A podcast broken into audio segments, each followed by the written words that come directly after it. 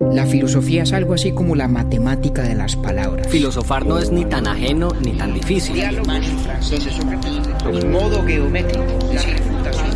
Ahí tengo yo otra pregunta.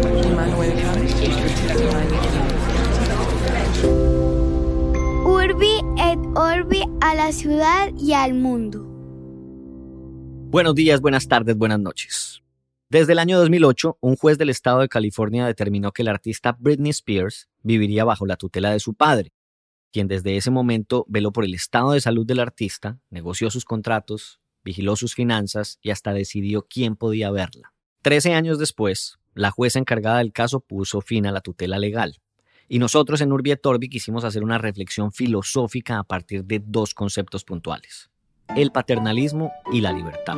Les presentamos a continuación La libertad de Britney.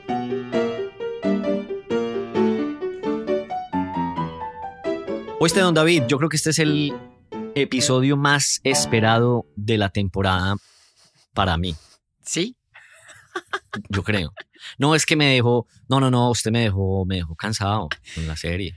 Yo creo que no Eso es el único. por- Ah, Yo creo que usted me no gustó. Aprendí, disfruté, todo lo que quiera, pero, pero me dejó cansadito. Bueno, un poquito. y es que Entonces necesitaba yo, necesitaba yo una, una inyección de, de cultura popular. Bueno, de eso se trata. Y es que además, ¿sabe usted quién ¿Sí o le dijo no? que la filosofía era fácil? No, no, no, usted pues nunca me lo dijo. Así es. Nada. Don Roberto tampoco me lo dijo Nadie. en su momento. No, no, no, nadie. No, es que, hay que a esto hay que mezclarle cositas. Entonces, nada, me parece muy meritorio, tanto usted como nuestros cinco pelagatos, em, que se han, digamos, aguantado y que han a lo mejor acompañado con alguna atención esta serie que construimos entre la temporada anterior y esta, con tres de los grandes filósofos racionalistas, Descartes, Spinoza y Leibniz, y en esta temporada los tres grandes empiristas, Locke, Berkeley y Hume, eh, que además ahora sí lo puedo decir, creo que no lo había dicho al aire, pero usted lo sabe muy bien, toda esa serie tiene por propósito fundamental el permitirnos algún día, ojalá no muy distante, eh, meterle el diente a una de las obras más complejas y más importantes de la historia de la filosofía, que es la crítica a la razón pura de Kant. O sea que, prepárese, Octi, porque Ah, bueno, pero entonces, ah, bueno, valió más la pena. Sin eso ya, lo, ya había valido la pena, por supuesto, pero bueno, eso me gusta. bueno, ¿Y cuándo sepa, vamos a sacar esa carta? pues yo creo que hay que hacerlo la temporada entrante, ¿no? Lo hicimos en la temporada anterior racionalistas, esta temporada empiristas, la temporada entrante vamos a, a hablar del viejo canto otra vez de quien no hablamos, pues con capítulo dedicado a él desde la primera temporada, desde nuestro segundo episodio, si la memoria no me falla. Sí, segundo, pues que además ese, fue- era, ese, ese es curioso porque ese era el episodio que nos proponíamos grabar en la primera conversación y todo cambió y nos fuimos para Sócrates. Correcto, correcto. Entonces sí fue como el segundo, Correcto. segundo, tercero, pues no sé. Y yo creo que Bueno, está para bien. no adelantarme mucho, pero ya va a ver usted cuando hablemos de Kant y la crítica a la razón pura, que Kant está buscando, podríamos decir, una manera de reconciliar lo que de cierto hay en el racionalismo y lo mucho que de cierto también creía él que había en el empirismo, sobre todo el de Hume. Eh, entonces Chévere. yo creo que va a ser muy, muy chévere para los pelagatos que no desistan de aquí a allá eh, cuando podamos construir sobre esto que ya hemos ido construyendo y remontarnos a, a las alturas intelectuales de la crítica a la razón pura, que es un libro dificilísimo, pero delicioso, absolutamente espléndido. Nos iremos a, a donde don Emanuel, como le llamo A yo donde- cariñosamente. Así es, así es. Pero bueno, Vea, entremos pues, entremos en materia porque yo estoy que me, yo estoy que me converso. Y le tengo una pregunta de una vez filosófica respecto a nuestro tema. De una vez se la voy a, A ver, a pues. hacer, para que entremos de una. ¿Cuál es su canción favorita de Britney Spears? Octavio, no tengo ni idea. Yo la Una, pero una, al No, menos no, una, compañero. no sé, hay una, hay una que sé que es de Britney Spears, que ¿Qué es cuál? no, pero es que yo Pero no, no va a salir, no no va a salir usted como, como María Cristina pues con Borges para la primera No, cita. no, no, no, no, A ver, le, ¿cuál? no, le voy a decir, le voy a decir cómo es la cosa. ¿Qué? Tengo una imagen mental muy clara de cuando era niño, de ver unos Sí. videos de Britney Spears, que me parece que era, Sí. yo además puedo estar recordándolo mal, pero era como en Marte, Era como una cosa así medio futurista. eh, Mm, y era una ok, canción sí. muy famosa que estoy seguro que si usted me la pone o si la oigo la reconozco inmediatamente, pero no sé cómo se llama la canción. Y es la canción de Britney Spears que yo reconozco. No puedo decir que la conozco porque ni el nombre me le sé. Yo no, yo no estoy seguro, pero me voy a aventar a decir que esa canción se llama Womanizer. Creo, No sé, hombre. Pero puedo estar equivocado porque esa no es mi favorita. No, pues, Yo tengo, yo tengo hasta top 3 verdad? de Britney Spears. Sí, sí, sí, sí, sí. mm, Eh, a mí me gusta mucho una que se llama Toxic. Esa yo creo que es mi favorita. Y, y hay otra que se llama Oops, I Did It Again. Ay, esa, esa, también me gusta mucho. esa, esa, esa, Esa. esa es la que Esa yo reconozco. en, en Marte. Esa es la que yo reconozco, sí, señor. Ok. Esa yo creo que es la que reconozco, sí. Esa Bueno, es. no, pues entonces no le fue tan mal. Le fue mejor con Britney que con Taylor Swift. Bueno, pero es que Britney Spears es, es digamos, es parte del contexto total de, de una década entera, ¿no? de una década entera, pues tanto es que pues vea a el tema que nos, que nos trae hoy ella, eh, y es por eso, por haber sido un ícono de la cultura popular eh, mundial en la década eh, pues, de los 2000. Sí, señor. A ver, eche usted el cuento, eche usted el cuento para que la gente sepa por qué es que vamos a hablar de Britney Spears.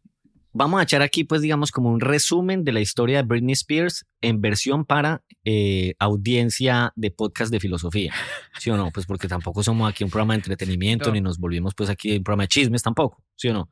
Y pues no somos los más expertos. Pero a grandes rasgos, eh, el tema se podría resumir de la siguiente manera. Ella estaba casada con uno de sus bailarines. Ese matrimonio duró dos años. Eh, se casaron en el 2004, se separaron en el 2006. De ese matrimonio quedaron dos hijos. Y digamos que a partir de esa separación, la vida de Britney Spears empezó a volverse caótica. ¿sí?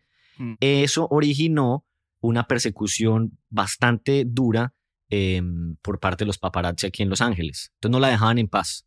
Hmm. Y esto, pues, digamos que originó todo tipo de respuestas por parte de Britney que apuntaron a que empezaran a calificarla a ella como que estaba, pues, que había perdido la, de, la cordura o que tenía problemas psiquiátricos. Incluso fue internada en una clínica psiquiatra en algún momento porque se enfrentó con paparazzi en- aquí en Los Ángeles, eh, protagonizaba, pues, como escándalos y demás. Y todo eso hizo que además a mí eso me llamaba mucho la atención porque es que unos años antes eh, una persecución terminó con la vida de la princesa Diana. Y eso digamos que también fue criticado en su momento, eso fue como siete años antes, Sí, en el 97 sí. o algo así. Entonces, por allá en el 2007, eh, ya tuvo un primer enfrentamiento físico con uno de los fotógrafos pues, que la estaba acosando y demás. Y en el 2008 entra el papá a jugar después de que ella la internan en una clínica psiquiátrica, perdón, y en el 2008 el papá que se llama Jamie solicita formalmente ante la Corte de Los Ángeles que le den la custodia temporal, justificando o argumentando que los escándalos que había protagonizado su hija que eran públicamente conocidos, eh, digamos que probaban pues que ella no tenía la capacidad para asumir o llevar las riendas de su vida. ¿Y eso que incluía? Pues eh, ver a sus hijos solo cuando la corte o su tutor, que vendría siendo el papá, lo permitieran, pero también entonces eh, administrar sus, su patrimonio, administrar sus gastos personales, eh, incluso no tener eh, una autonomía en la decisión, digamos, si quería tener más hijos con su nuevo novio y demás. Y esto se fue prolongando, se fue prolongando en el 2009. Aparece ese movimiento que todos conocemos hoy en día como el hashtag eh, Free Britney o Liberen a Britney. Eso está desde el 2009. Y esta, esta todo eso, eso aparece en el 2009. Eh, no sabía que era tan y- viejo ese movimiento. es, sí, es muy viejo, pero digamos que nunca tuvo la fuerza que cobró en los últimos dos años porque Britney siempre estuvo muy callada. E incluso le, en algún momento le preguntaron a ella que ella cómo se sentía respecto a esto, pues de la, tuto- de la, de la, del, eh, ¿cómo se dice eso en español que dimos ahorita? Eso, La tutoría, no, tutela, tutela, tutela, tutela, perdón. custodia. La eh, supongo. ella le- la custodia, la tutela, que qué opinaban mm, ella, pues, de, de que su papá manejara todo. Y un par de veces ella salió públicamente a decir que no, que ella le parecía lo mejor, que estaba feliz, en fin. Y hasta hace como dos años la historia cambió porque ella dijo, no, ya estoy cansada, llevo ya más de una década con esto, quiero que se termine. Y en total duró 13 años, eh, que son nada más y nada menos que la década de los 30 de Britney Spears. O sea, ella tenía 27 años cuando esto empezó, cumplió 40 años en diciembre pasado y la liberaron de la tutela o de la custodia por parte de su papá en noviembre. Mm, Entonces duró en total 13 años. sí, Ahí es más o menos como podría uno resumir eh, qué fue lo que pasó em, alrededor, pues, cómo inició, cuánto duró y en fin. claro. Pues yo- yo, obviamente me vine a enterar de esto relativamente tarde. Y ahí el- y le, y le tengo, y le tengo un dato inútil pero divertido. A ver, Es bien inútil, yo no sé qué tan divertido, pero es que a mí me parece que la hermanita menor de ella, con quien se enfrentó después al, al- al final, se parece mucho a ella, ¿verdad? físicamente. Sí, sí, ¿Qué se tanto parece. menor es? Ahí sí me corchó, pero yo creo que ella, no, ella, ella, ella es mucho menor. Debe ser, debe ser, debe tener su complejidad ser uno la hermanita menor de Britney Spears, ¿no? Yo. Sí, porque además, según entiendo, ella Amiga, ¿qué es pues, está defendiendo, no, no, está defendiendo a su papá en, Ah. en todo este pleito. Bueno. Entonces por eso se, se enfrentaron y tal. muy complicado.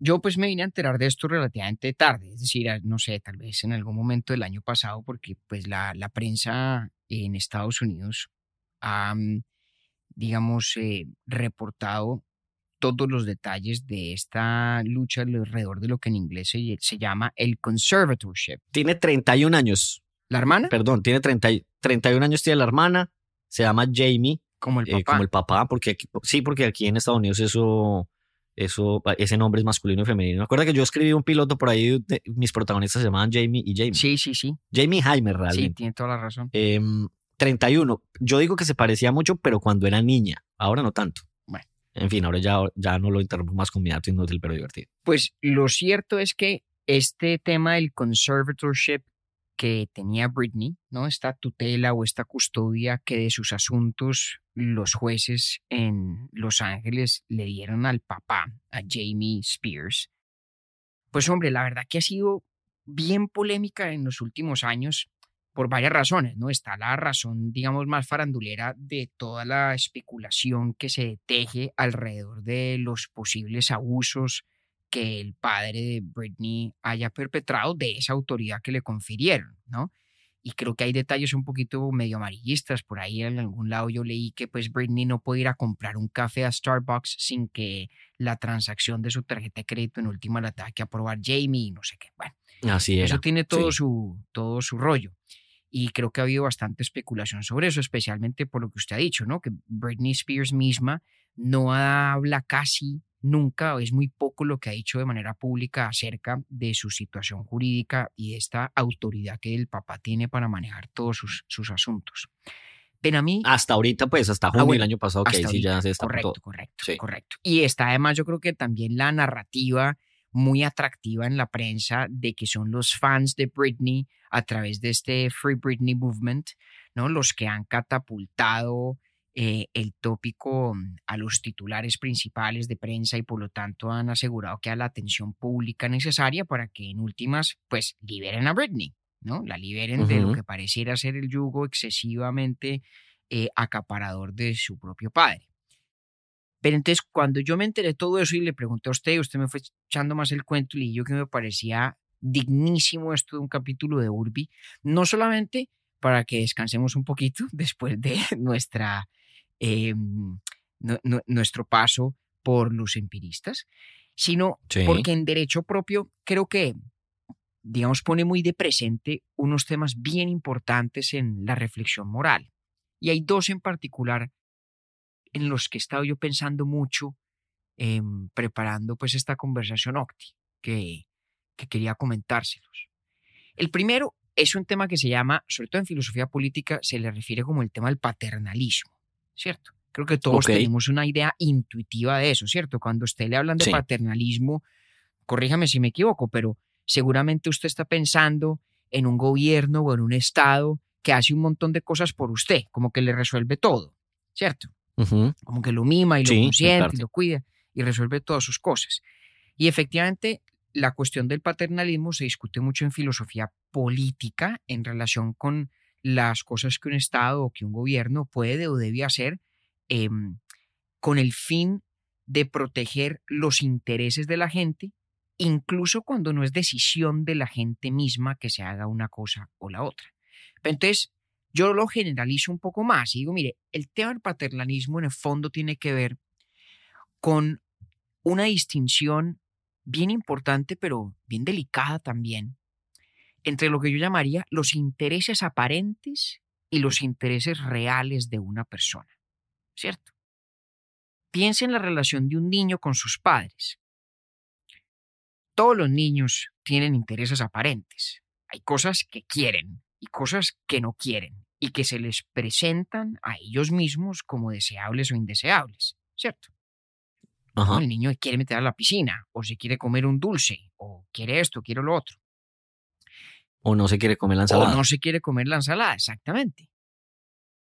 Y luego hay una serie de intereses que diríamos son los intereses reales del niño.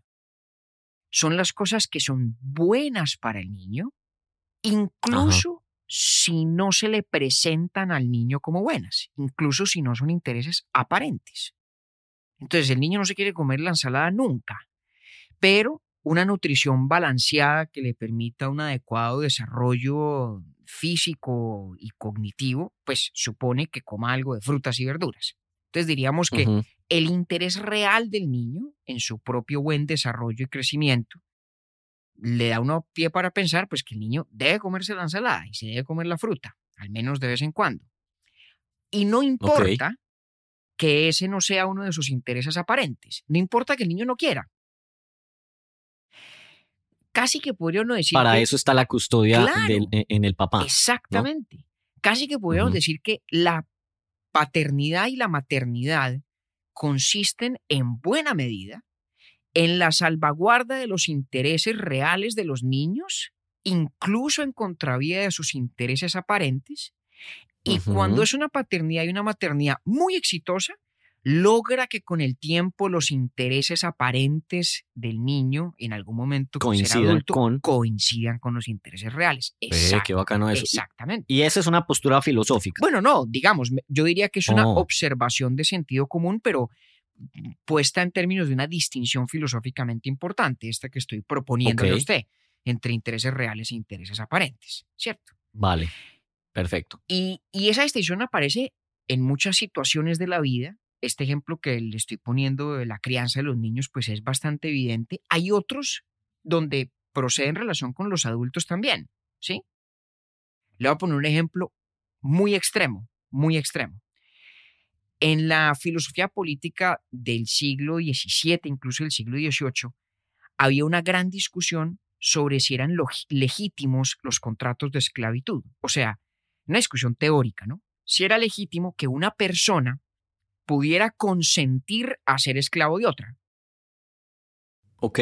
Y la razón por la cual se discutía este tema era porque, bueno, muchos filósofos partían de la premisa de que todo aquello a lo cual uno da su consentimiento es, por lo tanto y en consecuencia, pues legítimo, permitido, ¿sí?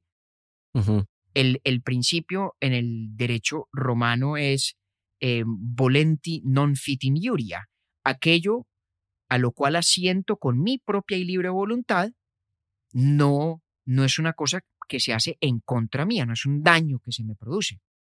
Entonces, si una persona dijera, sí, yo quiero firmar un contrato de esclavitud y ta, ta, ta, ta, ta, entonces la pregunta es, bueno, ¿eso sería legítimo o no? Y muchos filósofos dicen, pues no sería legítimo, por mucho que la persona consienta, y hay muchos argumentos en ese sentido, uno de los cuales a veces es que es demasiado contradictorio con los intereses reales de la persona. Entonces fíjese que no solo en el caso de los niños puede aparecer esta discusión entre los intereses reales y los intereses aparentes. De hecho, la ley hace eso todo el tiempo, todo el tiempo, ¿no? Em, vamos a poner otro ejemplo que fue muy polémico en su época. ¿Usted se acuerda cuando Michael Bloomberg fue alcalde de la ciudad de Nueva York, cierto? Sí, señor. Y que tuvo una gran campaña en contra de las bebidas azucaradas por el perjuicio El tamaño. exactamente, Sí. por el perjuicio de Por salud. el alto contenido de azúcares y Es tal. correcto, Sí. porque son malas para la salud. En un típico acto de paternalismo, con lo cual no quiero decir que sea bueno o malo o justificado o no, simplemente lo estoy describiendo. En un típico acto de paternalismo, pues como él no podía prohibir que la gente consumiera bebidas azucaradas, lo que hizo fue que prohibió que las vendieran grandes en Nueva York. Entonces aquí solo venden gaseosas Ajá. pequeñas. Sí. Entonces, es una manera... Pequeñas para el estándar americano. Pequeñas para el estándar norteamericano. Exactamente, que siguen siendo gigantes. Sí. Pequeñas para el Y estándar. son enormes.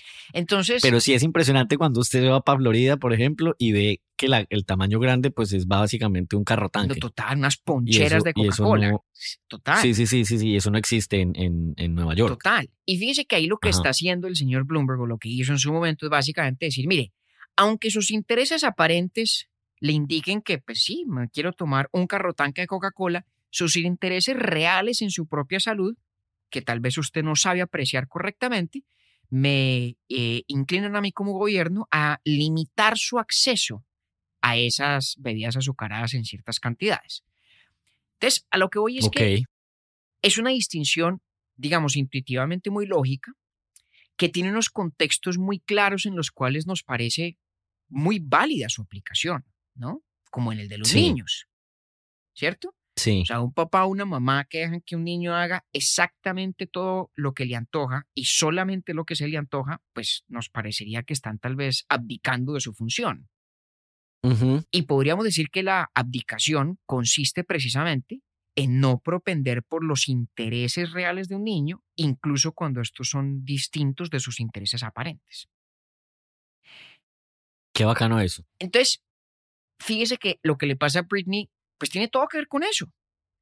Porque lo que le pasa a Britney, básicamente, si lo fuéramos a traducir a- en términos de esta distinción filosófica Octi, es que su padre, Jamie, va ante un juez en los Estados Unidos y le dice al juez, mire, los intereses reales de Britney van en abierta contradicción con sus intereses aparentes, con lo que ella le provoca hacer, y lo que es más importante aún, Britney ha perdido la capacidad de discernir qué es aquello que está realmente alineado con sus intereses reales. Porque fíjese que el argumento para que se imponga una tutela, una custodia como aquella a la que estuvo sometida Britney, no puede solamente ser que las decisiones que una persona toma son malas.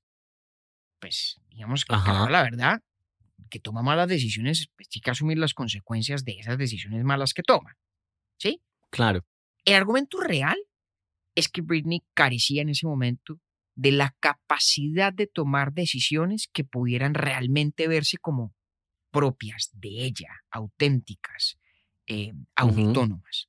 Por eso, ese es un recurso jurídico que se suele utilizar con personas que tienen condiciones, por ejemplo, psiquiátricas eh, transitorias o permanentes.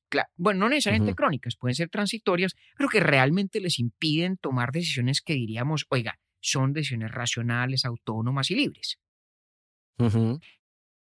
Entonces, Aquí en Estados Unidos, cuando estaba leyendo yo pues para este eh, episodio, más de un millón y medio de personas en Estados Unidos eh, viven bajo custodia. claro, y eso, digamos... Y hay, de hecho, hay, eh, me vi una, una película, compañero, que es muy mala. Como dice una amiga, es un hueso, pero el inicio es bien interesante y es nueva. Es creo que el año pasado, me parece incluso que le hicieron después de, de, de que liberaron a Britney, pues de, de esa custodia, se llama I Care a Lot, que de hecho en España también la promocionan igual. O el título alternativo era Me importas mucho, creo que es. Bueno, tendré que pero verla. si uno lo busca, en- sí, eh, eh, es muy mala, pero el inicio es bien, es, es, es, es impresionante porque están planteando em, un caso muy parecido al que usted está citando y es eh, una señora mayor que tiene completamente eh, uso de su independencia eh, y de sus sentidos, además tiene plena pues voluntad de- y conciencia de su vida, pero hacen todo un andamiaje para que no parezca así ante la corte y hay una organización que pues a mi, a mi modo de ver es deli- delictiva em, que se encarga de manejar y de empezar a hacer plata con el patrimonio de personas así. Imagínese, imagínese Sí. esa vaina. Entonces, mire que lo, lo que me parece a mí tan, tan interesante, y no, no es que con esto pues vayamos a resolver ninguna de estas cuestiones, sino simplemente em, precisar lo que está filosóficamente en juego. Lo que me parece muy interesante es que en el caso de Britney, como en el caso de tantas personas adultas, a quienes se despoja, digamos, de la potestad de tomar decisiones sobre sus propios asuntos, en esos casos no solamente se trata de que alguien vea la distinción entre los intereses aparentes y reales de la persona, sino además, y esto es mucho más delicado, la aseveración de que esa persona carece de la capacidad, digamos, de ser dueña de sus propias decisiones. Y lo que me parece más, digamos, eh, increíble todavía, es lo que ocurre cuando alguien, digamos, cae dentro, cae dentro de esa categoría. Y lo digo es por lo siguiente, porque se vuelve muy difícil probar lo contrario. Si una persona se, se la juzga como incapaz de tomar decisiones correctas dentro de sus asuntos, es bien difícil ver qué acciones, ni qué decir qué palabras, son recursos suficientes para esa persona demostrar o que sí tiene esa capacidad de tomar decisiones o que la ha recuperado. Ajá. Es, un, es un problema complicadísimo, porque claro, como los seres humanos no podemos acceder a la mente de los otros de manera directa, uno no se puede meter dentro de la cabeza de nadie, solamente nos es dado hacer inferencias sobre el estado mental de los demás a partir de sus comportamientos. Pero una vez yo he dicho que de alguien sus comportamientos no son un reflejo de lo que en realidad esa persona quiere, desea y le conviene y no son un ejercicio de libertad y de autonomía, caramba, pues ¿qué comportamientos podrían demostrar lo contrario? Muy difícil, muy difícil. Sí, una vez usted determina lo primero, muy berraco, pues Claro. devolverse o, o- o establecer un límite, ok, ya no es así. Claro, y digamos que yo creo que de allí provienen las muchas historias de ficción que tiene que haberlas también y muchas en la realidad de personas a las que las catalogan como locas, ¿sí? Por ejemplo, cuando no lo son, pero una vez así Ajá. catalogadas no hay quien las saque de allí. No hay quien pueda demostrar lo contrario. Entonces, esa pues era como mi primera observación filosófica, Octi, sobre este caso de Britney que me parece apasionante. ¿En qué Y circunstancias? cómo- yo tengo ahí una señor? yo tengo ahí una pregunta, compañero, eh, por- digamos bajo esa línea del paternalismo, porque con- en el caso de ella hubo algo bastante eh, distinto e importante, y es que ella nunca dejó de trabajar. Entonces, en el documental que hay en Netflix sobre, sobre toda la historia, eh, que no me acuerdo cómo se llama, pero está en Netflix, Sí. el año pasado también. Todo salió después de, de- de su, su declaración en la corte, que es de junio. Eh, hay abogados que se dedican, digamos, a proteger el patrimonio de otras personas mm, que viven bajo custodia tutela.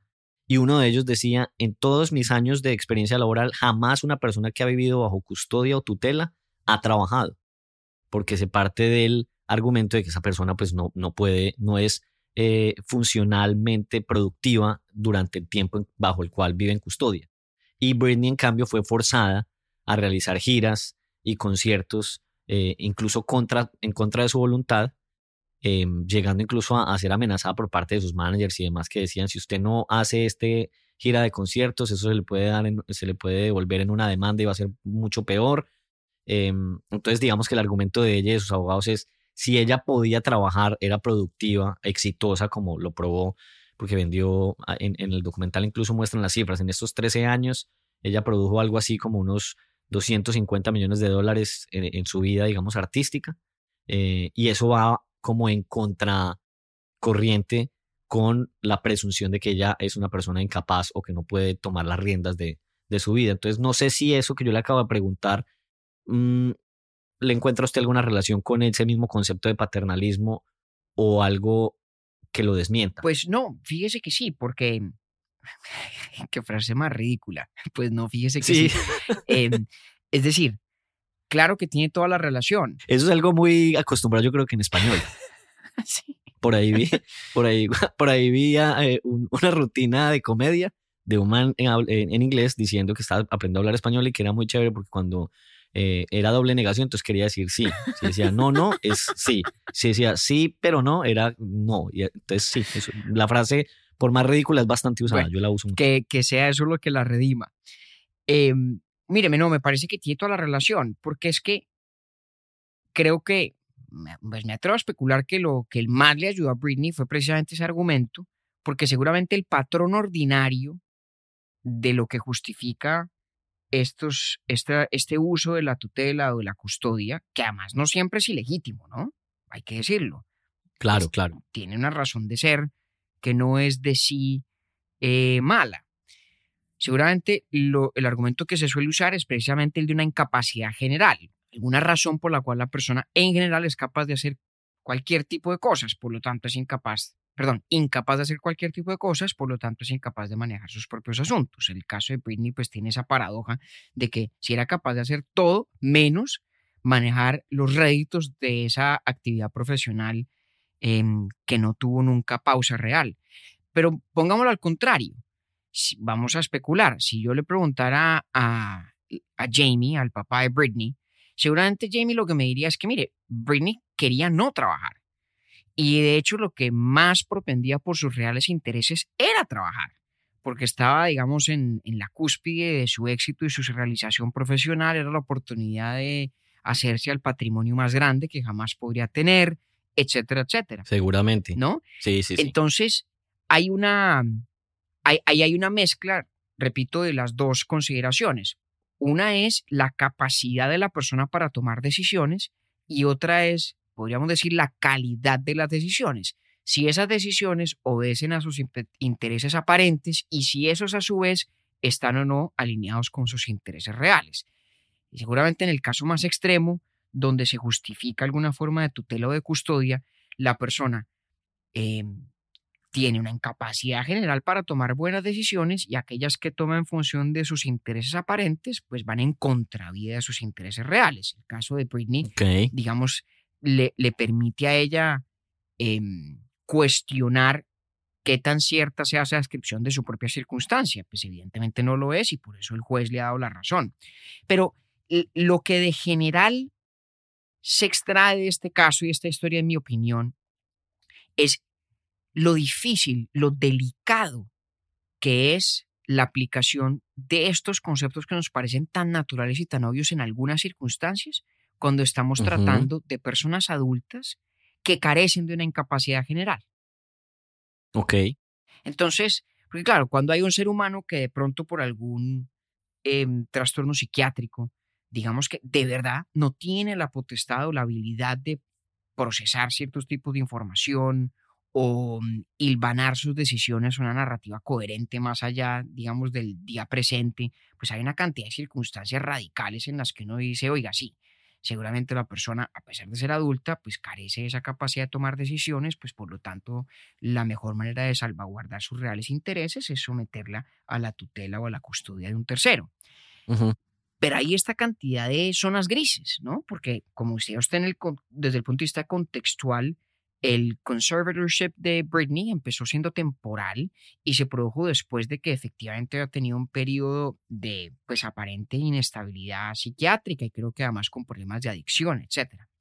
Entonces hay una, hay una tensión real entre lo que es bueno para una persona y lo que esa persona cree que es bueno para sí y la capacidad que tiene de tomar no decisiones cuando interactuamos em, con, con adultos que pueden estar en estas, digamos, circunstancias de penumbra. No totalmente incapacitados, pero muy seguramente con grandes desaciertos en las decisiones que toman en sus propias vidas. Entonces, ahí hay, una, ahí hay un problema muy serio y es, yo creo que una de las potestades más extraordinarias del Estado, el ser el que últimas entra y dice, sí, esta persona puede manejar sus asuntos, no, a que esta otra no puede. Realmente es, cuando usted se detiene a pensarlo, Octi, es de las formas más drásticas y más severas de la autoridad estatal. La potestad de decir eso Totalmente. sobre otro, ¿no? Muy complejo. Sí. Y yo, por ejemplo, pienso mucho alrededor de ese mismo caso. ¿Qué pasaría si esta historia tuviera un desenlace no muy bueno? Claro. Pues que yo estoy aquí deseando que no sea, que sea de esa forma ni me faltaba, pero lo que yo digo es, si tuviera un desenlace no muy bueno, entonces probaría eh, su papá o incluso el condado de la ciudad de Los Ángeles que su decisión era acertada Es que hay. o, o qué. Exactamente. Ahí es donde Ahí está el Yo- problema. Yo, digamos, como estudiando el caso, lo que decía era imaginármelo a unos 5 o 10 años. De hecho, en este momento, lo que va con ese caso es que ella, mm, pues digamos que ha regresado a una vida eh, un poco caótica que quienes la justifican pues argumentan que pues debido a 13 años de presión ella pues lo que está acá es pudiendo vivir lo que no pudo vivir en esos 13 años. Mientras que los que están apoyando a la otra parte, que en este caso sería eh, quienes representan los intereses de, pues de la, de las, del condado en su momento y los del papá, es que precisamente esa es la justificación por la cual nunca debió em, perder esa, esa tutela. Pero mire lo del tercer argumento, digamos en defensa de Britney, si me permite, y es, pues sí, ¿y qué? Para eso está grande. Exacto, es. Para limpiarse la plata, que si además, quiere. Que además, no, y entonces, si fuera así, mm, ¿cuántos artistas o gente del mundo del espectáculo tendría que vivir bajo el conservatorship? Claro. Porque, pues, Claro. eso no es exclusivo de, de Britney. Claro, Y digo del mundo del espectáculo porque son las figuras visibles, no porque sean los únicos correcto, que- correcto. Pero, pero que fíjese, tengan esa práctica. fíjese que esa, esa observación suya, Octi, va una capa más adentro en la complejidad filosófica del asunto, porque es que esto no acaba cuando hacemos la distinción entre los intereses reales y los aparentes. Luego la pregunta es, si los intereses que la persona cree tener Sí. no son siempre y no son necesariamente los intereses reales que tiene, ¿en virtud de qué podemos decir que algo eso no es un interés real de la persona? De acuerdo. Eso sí es un problema de fondo. En mi opinión es tal vez el problema más importante del paternalismo, de cualquier conducta revestida de justificación paternalista. Y es que, claro, la distinción entre intereses reales y aparentes nos parece intuitiva, válida, contextos hay en los cuales procede, digamos, muy naturalmente, como el de la crianza de los niños. Pero luego nos preguntamos, ¿quién define cuáles son los intereses reales? ¿De dónde salen? Y ahí la cosa se va enredando, porque de hecho usted se pone a pensar, Octi, en parte, volverse uno adulto y ser adulto funcional significa, digamos, el poder decretar los propios intereses reales. Poder decir, del poder decir, afirmar, esto es mi interés, esto es lo que a mí me interesa y no aquello otro. Cuando cuando los seres humanos interactuamos unos con otros moralmente, una de, las, una de las cosas que hacemos es que, digamos, tenemos un principio de deferencia frente a que lo que al otro le provoca y le nace y le place. Nos puede parecer una pésima decisión.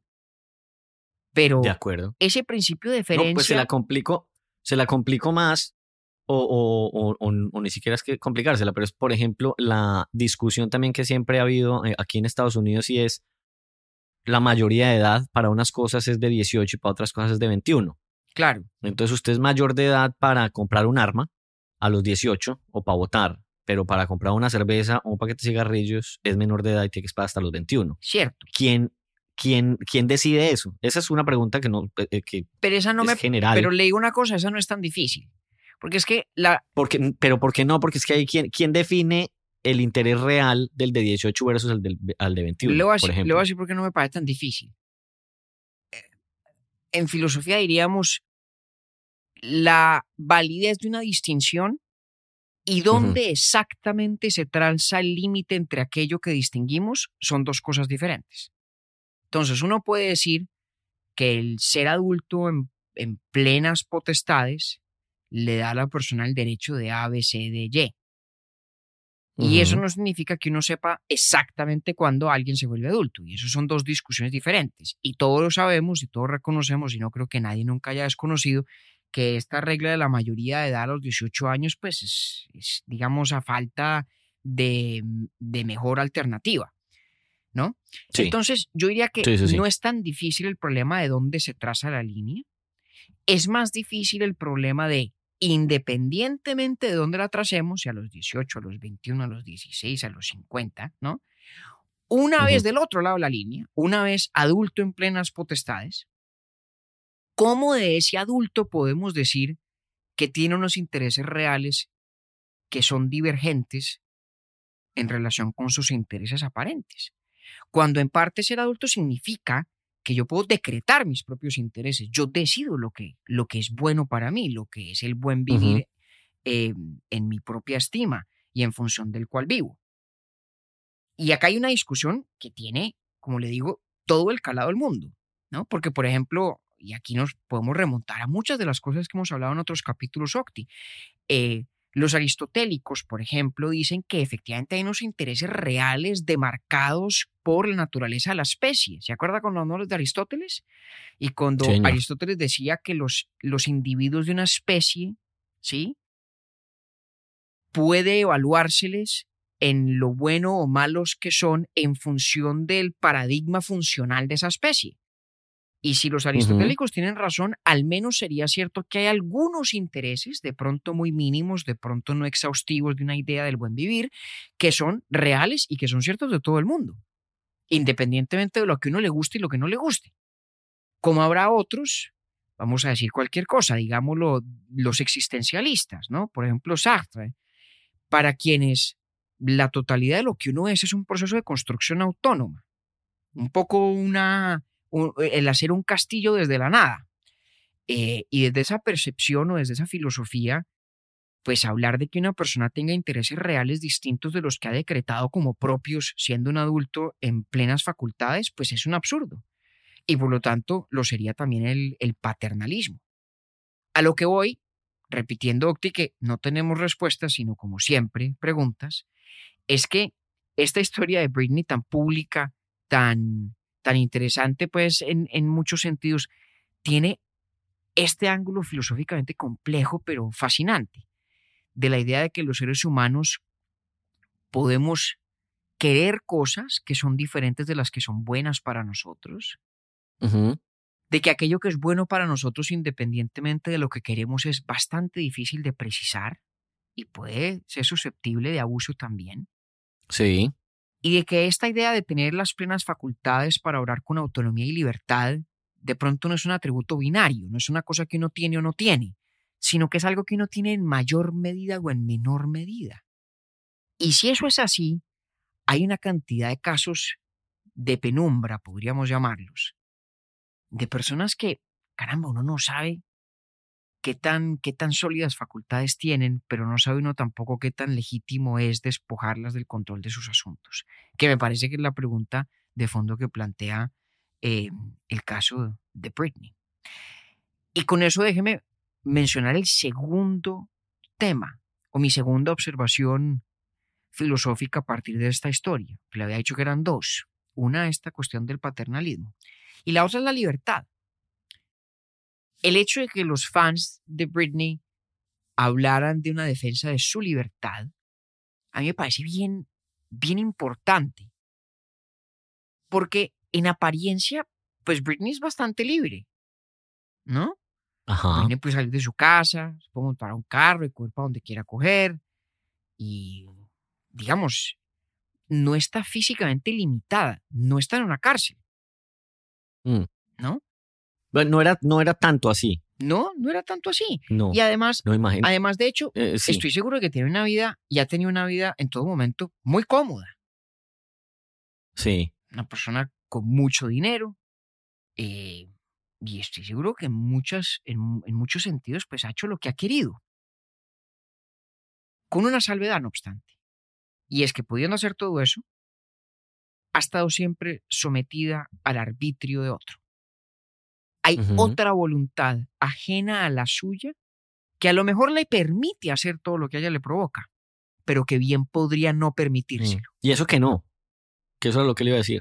Mm, No, y, hubo cosas, por ejemplo, que ella contó en la, en la, en la declaración ante la corte que había a veces, y en el documental también sale. mm, el- Es el ejemplo del carro, usted me, me, me- me recordó eso. Eh, había momentos en los que se la llevaban, no sé, a un lugar, un terreno baldío, le prestaban su carro, le prestaban su carro y le decían que podía manejarlo 20 minutos. Bueno, imagínese. Pero y, y después de los 20 minutos volver. Pero yo le entiendo lo que usted me acaba de decir y es, si vivía, digamos, co- comparándolo con los niveles de vida de otras personas, pues en un estándar bastante alto y cómodo. O mejor Sí, sí, todavía, Sí, ha- claro que se lo entiendo. hagamos lo que nos gusta a los filósofos, abstraigámonos del hecho particular. Ujú. Imagínese que a Britney nunca el papá le hubiera dicho que no a casi nada o a nada de lo que quiso hacer durante la vigencia de Me la gusta tutela eso. Ok, o de la me gusta. custodia que él de ella tenía. Imagínese que siempre le Ujú. dijera así, Britney, tra- dale tranquila. Sí, coge. Todo claro, sí. Sí, vete de viaje, sí, haz Listo. lo que quieras, ¿cierto? Esos filósofos son unos berracos para poner uno a pensar en otras cosas. Bueno, imagínese, pues, si no, entonces... ¿ah? Pero sí, no, está bueno el ejemplo, está bueno, Suponiendo está bueno. que eso fuera así, Octi, le pregunto una cosa. ¿Sería Britney perfectamente libre o no? No, claro, ya le entendí. No, porque pues es que estaba bajo el arbitrio de otra persona. Exactamente. Ese es mi punto. Ese es mi punto. Mm. Que de hecho, lo más, lo más opresivo de la circunstancia en la que ella se ha encontrado hasta hace muy poco, suponiendo que efectivamente pues no requería estar bajo la tutela de nadie, lo más opresivo de esa circunstancia es que aunque todo lo que ella hubiera querido hacer hubiera podido hacerlo, ello habría sido posible solamente porque otro, un tercero, así se lo habría podido permitir, con un beneplácito permanente. Ajá, exacto. Y entonces, yo creo que esa observación, ¿no? De que Britney no era libre, no tanto por lo que no le dejaban hacer, seguramente muy útil eh, recapitular esas circunstancias para efectos pues del litigio, ¿no? Y contar la historia del carro y todo esto. Pero suponga usted que le hayan dejado hacer todo lo que ella hubiera querido. Aún así, aún así, no era una persona libre. Y no era una persona libre por una razón bien distinta de muchas de las que normalmente asociamos a la circunstancia de quien carece de libertad. ¿no? Uno se acostumbra a pensar en la ausencia de libertad como la ausencia de opciones o de posibilidades, ¿cierto? La persona que está presa, pues tiene una cantidad de imposibilidades físicas, ¿no? La persona que carece eh, de un mínimo nivel de bienestar material, pues ahí tiene una cantidad de imposibilidades económicas. Uno podría, como algunos lo hacen, decir que esa persona no es libre en consecuencia. En el caso hipotético de Britney, que estoy proponiéndole, ¿no? Britney con mucho dinero, eh, pudiendo hacer prácticamente lo que le viniera en gana, pero teniendo siempre que contar con el beneplácito de su padre, pues Britney en esa circunstancia en realidad pues tendría todas las opciones abiertas. Muy poco sería lo que no podría hacer, realmente poder hacer, pero todo tendría que ser, repito, con el beneplácito de otro. Britney no era, no estuvo en la circunstancia que en el derecho romano se llama sui iuris, no era dueña de sí.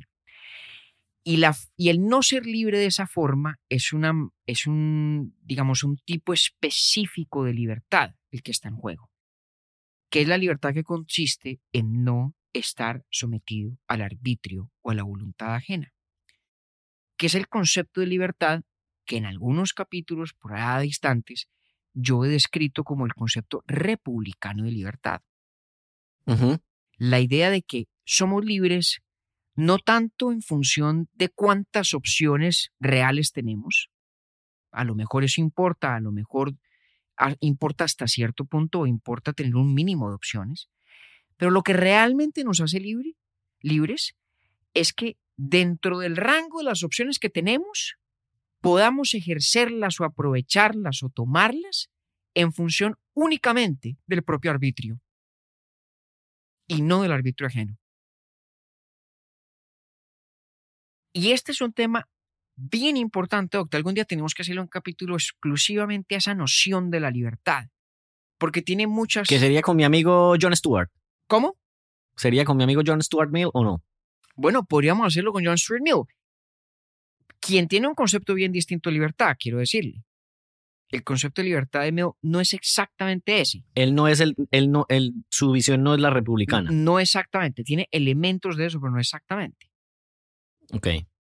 Pero la visión republicana de libertad, yo creo que se pone de presente con mucha claridad en ese ejemplo, mm, digamos, de la Britney hipotética que yo me estoy imaginando, porque va en contravía la intuición de que uno es libre en función de que tenga más opciones. Bueno, pues Britney tiene Ajá. muchas, tantas como uno pudiera querer tener, al menos aquellas que dependen del bienestar económico o material. Lo que realmente la hacía no libre no era tanto el número de opciones a su disposición, sino el hecho de que no pudiera tomar ninguna en función de su mero arbitrio y tuviera que depender del Ujú. beneplácito de un tercero. Y esa es una condición de no libertad muy específica y especialmente oprobiosa, Britney dice algo que de pronto es una exageración literal, pero que tiene un sentido importante. Por ahí oí un, un soundbite de una breve entrevista suya donde decía que, que su experiencia en el conservatorship era, decía ella, worse than being in jail, peor que estar preso. Hombre, no Sí. sé si eso sea literalmente cierto, de golpe no. Eh, además porque creo que ella nunca lo ha estado. Pero el hecho de que ella pueda decir eso y uno no, digamos, pueda entrever qué es lo que quiere señalar, tiene que ver precisamente con que su reclamo va en un sentido muy distinto de la libertad que depende del número de opciones. Va en el sentido de la libertad que depende de ser sui iuris, de ser dueño de sí, de que las cosas que uno hace o no hace dependan única- únicamente de la propia voluntad y no del arbitrio ajeno, incluso si fuera un arbitrio benéfico, que siempre da su beneplácito. No por ello sería menos, eh, menos contrario a la libertad. De pronto se sentiría menos pesado el yugo, pero yugo sería no obstante. Está bueno eso. Vea, entonces, ¿por qué no recapitulamos? Paternalismo em, y libertad. Paternalismo. Aquí libertad. rápidamente para cerrar. Eso es así. ¿Qué es lo que, cuando, cuando yo vi esta historia de Britney, que me parece pues de mucho interés humano en sí mismo, pero me puse a pensar en ella con los lentes de la filosofía puestos, pensé en otros temas y quise compartirlos con usted y con nuestros cinco pelagatos. La cuestión del eso, pues, paternalismo de los, y esta eso de los intereses aparentes y, y- y reales me, me gustó Bueno, mucho. intereses aparentes, intereses reales y en el y en el background, diríamos, ¿no? Contextualmente la capacidad de una persona de tomar decisiones y eso que tanto incide en nuestra disposición de honrar sus intereses aparentes como si fueran los intereses reales que tiene. Ahí está toda la discusión del paternalismo. Y luego está otra la libertad y de las nociones bien distintas de libertad que intuitivamente usamos en diferentes contextos, la una asociada con el número de opciones que una persona tiene y la otra asociada en cambio con el no estar sujeto al arbitrio ajeno, incluso cuando ese otro, de quien mis decisiones en últimas dependen, es un bacán y absolutamente benévolo y siempre me da su beneplácito. Repito, no por eso sería uno menos libre si efectivamente se encuentra sometido a esa otra voluntad, a la voluntad de un tercero. Me gusta mucho, me gusta mucho el ambos, pues el ángulo que, que le dio que nu- nunca me lo quiso soltar sino hasta ahora, ¿no? Bueno, Lleva yo unos meses preguntándole. Vea, entonces, ¿se acuerda usted del título, pues, de la canción favorita de Britney no, ya Spears? se me olvidó otra vez. Es muy, muy fácil, es Oops, I Did It Again. Oops, I did it again. Ajá, Muy a propósito de tomar malas decisiones, ¿no? ajá. Yo estoy hasta con la tentación de, de, de- así como cuando usted en los capítulos de, de Borges lee una parte, leer una, una una canción de Britney, pero de pronto usted me cancela el Se lo podcast acepto si yo me solamente si la canta a capela. No, pero sería como usted cuando lee a Borges. Entonces, por ejemplo, podría ser, solo dame una señal. Debo confesar que mi soledad me está matando ahora. ¿No sabes que todavía creo que estarás aquí? Solo dame una señal. ¿Eso es Britney? Hit me baby one more time. Ay, ¿Cómo me vio ahí usted que tiene gafas? No, muy bien, muy bien, muy poético, muy, muy bien recitado, don Octavio. Vea, compañero, muchas gracias porque me gustó, me gustó el, el, el, el episodio. mm, me había llamado mucho la atención el caso de Britney, había leído cosas, eh, pero estos dos conceptos me parecen bien útiles como para uno entender la, la arquitectura de todo lo que pasó. Es chévere, Chévere es chévere que leer noticias a sí, veces es- con es- esos lentes de la es muy filosofía puestos, ¿no? Por ahí nos preguntaron en Instagram que por qué siempre íbamos, pues claro, porque la temporada pasada hicimos un episodio sobre Taylor Swift y la filosofía moral. Entonces nos dijeron que si siempre íbamos a hacerlo sobre cantantes mujeres estadounidenses. Y no, no, no. Pero sí yo creo que va a poder ser una cosa así como de cultura popular, al menos una cada temporada, estaría chévere. Pues- Una película, una serie de televisión, alguna vaina sería interesante seguir explorando. Pues, ¿qué más? No, ese sería como el gust, ese sería como el gustillo para mí. Pues, hombre, Después Octi, de la serie de filosofía pura y dura, nos vamos con uno de cultura pop. ¿Qué más quisiera yo que poderle encontrar un ángulo filosóficamente respetable a ese, a ese gran éxito de Darío Gómez, Sobreviviré, su versión en Ah, sí, castellano de que- I Will Survive. De Gloria Gaynor, que yo le cambié a usted la vida. Yo sigo Usted me cambió la vida con sintiéndome muy, muy orgulloso un 31 de diciembre cuando le mostraste Total. semejante himno. Total, total, Em, total. Hombre, pero podríamos buscarlo. Pues voy a hacer el esfuerzo. Busquemos. Creo que lo único que nos resta es desearle a Britney muy buena aventura y, y que en efecto, pues ahora estando al frente de todos sus asuntos, pues los disfrute, haga con ellos lo que le venga en gana y tome las mejores decisiones a la luz de su propio criterio. Tal cual. Como dice por ahí el viejo eh, y, con- y conocido refrán, cada quien hace de su un... un. Florero. Exactamente. Y ojalá sea. Shakira la que le transmita el mensaje, porque yo creo que no sé si Britney habla español, tal vez no, pero bueno, de golpe Shakira le De da una llamada y le cuenta eh, del mensaje. Que nosotros estuvimos ahí hablando pues muy bien de ella. Exactamente. Un abrazo compañero, nos vemos entonces eh, en el próximo episodio con Don Alberto. Sí, señor. Pronto nos Vea, vemos. ¿cómo le parece a usted que yo, yo, yo, yo, ese era un chiste malo también que yo tenía en el colegio? Porque Don Alberto se llamaba mi profesión de, de- mi profesor de Eh, física. Ave María, vea, ¿sabe qué? Mm. Antes de que la termine de embarrar, deje así más bien. Hasta luego, don Octavio. Hasta luego, pues. Urbi et Orbi es producido por Bielo Media, con la música original de Felipe Durán, la coordinación general de Camilo Zuluaga y la dirección creativa de María Cristina Pimiento. Agradecemos especialmente a Luchi y Titín por la voz del cabezote y nuestro logo. Nosotros somos David Zuluaga y Octavio Galvis. Feliz día, feliz tarde o feliz noche.